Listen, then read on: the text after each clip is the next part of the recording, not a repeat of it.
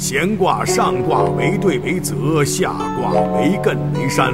闲通感，感应。山有多高，则有多高。山高之处必有泽水，大海深处必有高山。山泽通气，故曰闲。闲卦泽为少女，艮为少男。少男少女描述了一幅男女求婚相感的画面。通过男女相感，揭示治国之道。君主致力于感化民心，才能做到上下协调，天下归心。贤，亨，利贞，娶女吉。闲卦象征感召，内心的感召。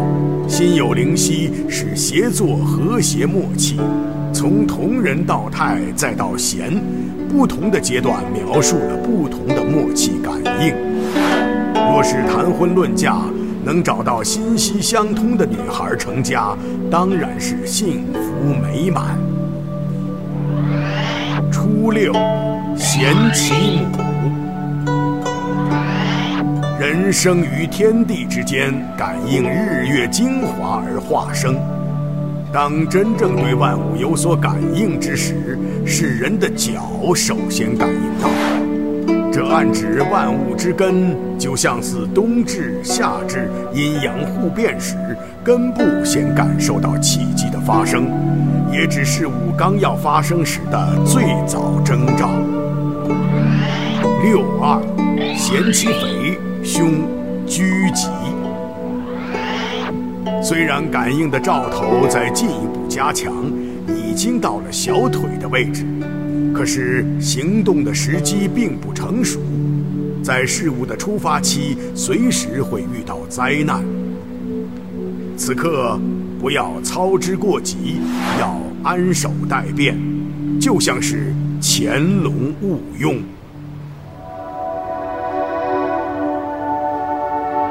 九三，咸其骨，执其髓，往吝。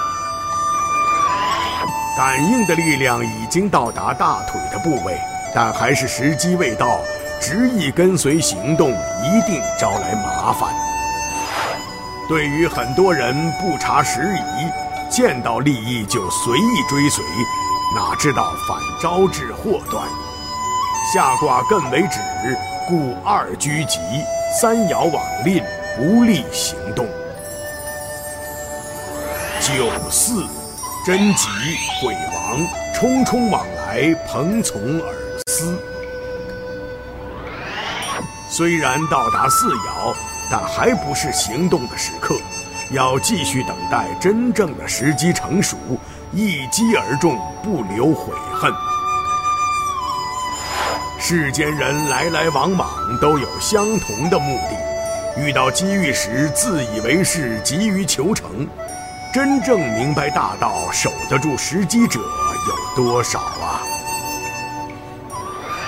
九五，贤其美，无悔。感应的力量已经到达极备，时机已经成熟，要迅速出击，取得胜利，不留遗憾。贤其美是指感应的力量已经到达上身。天时地利人和已经汇集，是真正做事的时候。上六，咸其府，夹蛇。感应的力量已经到达头部，和蔼的笑容，令人感动的语言，让人感受到你的热情与诚信，可以产生强大的功效。甚至于胜于千军万马。此爻辞在讲和颜悦色的待人及说服的力量不可限制。上卦为兑占天时，故四爻毁亡，五爻无悔，此谓得天时也。